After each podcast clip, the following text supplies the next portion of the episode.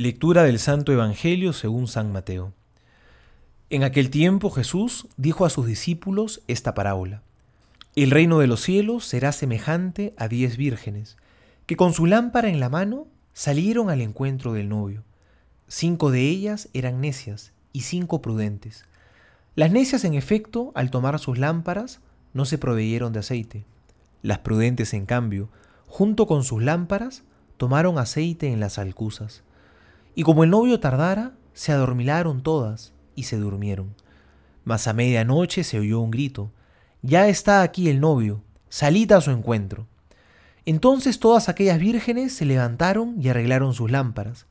Y las necias dijeron a los prudentes, Dadnos de vuestro aceite, que nuestras lámparas se apagan.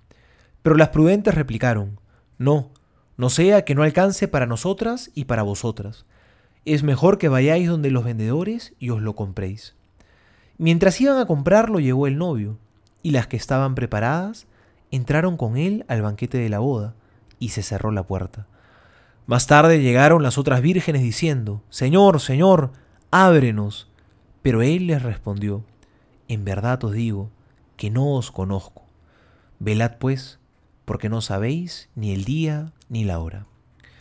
Palabra del Señor Gloria a ti, Señor Jesús. Cuando queremos entender cómo es la relación que Dios quiere tener con nosotros, encontramos en las Sagradas Escrituras varias figuras que nos traen luces sobre esta realidad.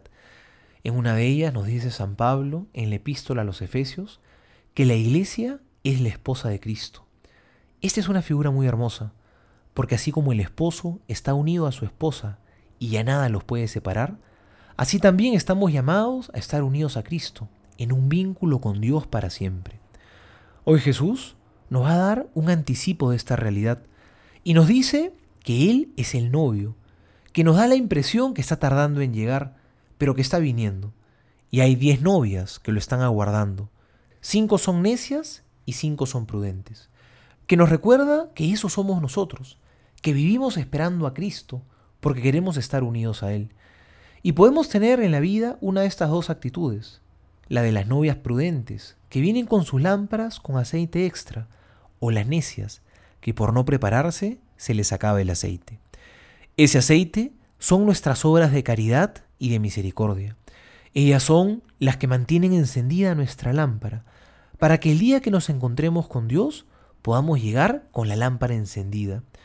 Porque recordemos que el último día Jesús no nos va a preguntar cuántas veces pecaste, pero lo que sí nos va a preguntar es cuánto amaste, con cuánto amor viviste en tu vida, con cuánta misericordia viviste para con el prójimo, cuánto amaste a Dios sobre todas las cosas.